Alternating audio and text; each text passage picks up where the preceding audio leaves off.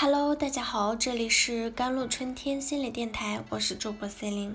今天跟大家分享的文章叫做《人的记忆有多不可靠，有多容易被扭曲》。明明是哥哥丢下弟弟，导致弟弟被绑架囚禁三天，哥哥却对弟弟大发脾气，都是你，才让我在那种破地方关了三天，我恨你，别出现在我面前。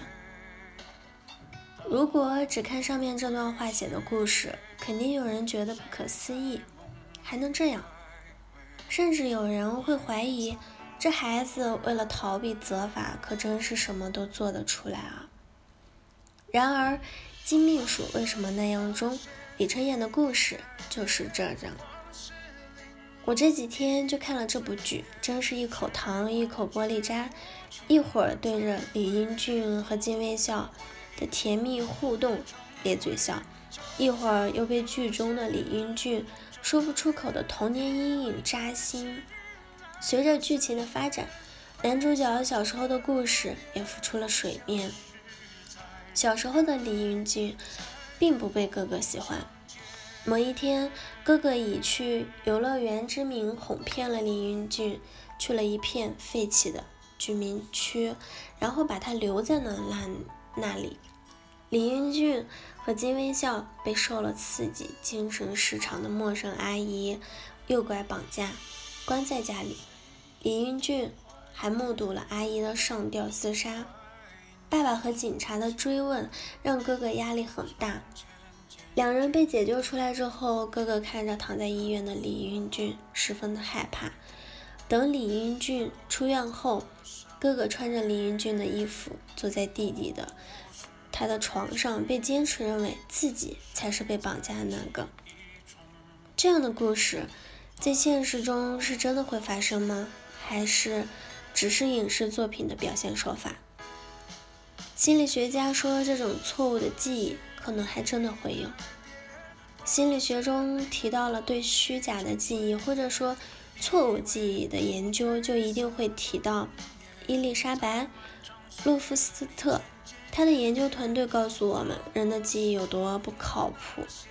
没什么差别的一群人看同一段的电影中的交通故事，然后估算交通故事涉及到的汽车的速度。只不过一部分人被问的问题是，当两辆车狠狠撞上对方时，他们的速度大概有多快？而另一部分人被问的问题是。当两辆车擦碰到对方时，他们的速度大概有多快？仅仅是不同的询问方式，就让前者的回答比后者的回答快了十英里每小时。一周后，研究者又问了这些参与者：“你们看到碎玻璃了吗？”听到狠狠撞上问题的参与者中有三分之一的人认为自己看到了碎玻璃，而另一组的参与者中只有百分之十四。然而，更有趣的事实是，电影中根本没有出现过碎玻璃。洛夫特斯还发现，警察不同的问话方式会影响证人的证词，而且多次问话后，同一位证人的证词甚至会前后矛盾。这就有可能是在重复的询问下，证人的记忆发生了重构，产生了虚假的记忆。然而，有虚假记忆的人并不是骗子。警察和法官也并不能因此告这些假证人。欺骗是指在双方平等及信实共享的情况下，以虚假的言行掩盖事实真相，并故意施诈使人上当。而拥有虚假记忆的人并不是故意骗人的，他们对自己的虚假记忆可是深信不疑。一方面，创伤可能带来虚假记忆；另一方面，痛苦又让这记忆挥之不去。在《金秘书》这部剧中，哥哥李晨演也不是骗子，他只是有一段虚假的记忆。这一段虚假记忆不像前文中提到的誓言那样被研究者故意的植入的，而是创伤带来的。另一方面，即便是虚假的记忆带来的痛苦，也一分不比真实的记忆不少。研究发现，对唤起我们情绪的东西，我们会记得更牢。面对痛苦、恐惧等强烈情绪，大脑中的情绪有关的杏仁核激活的程度变高，人在记忆过程中的注意力也更集中，就更容易的记得更牢，回忆得更清晰。在金秘书中，不只是李英俊、金微笑两位真正的亲历者饱受了噩梦的折磨，李承衍回忆起自己的经历时，也十分的痛苦。并因此对李英俊充满了敌意。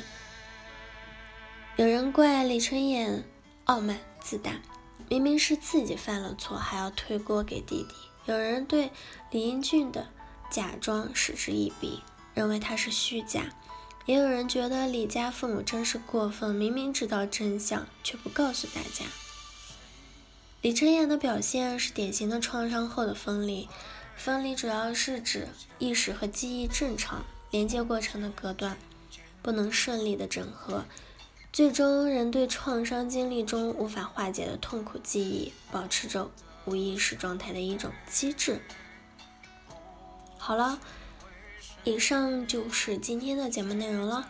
咨询请加微信公众号 jlct 幺零零幺，或者添加我的手机微信号幺三八二二七幺八九九五。我是 c e l i n e 我们下期节目再见。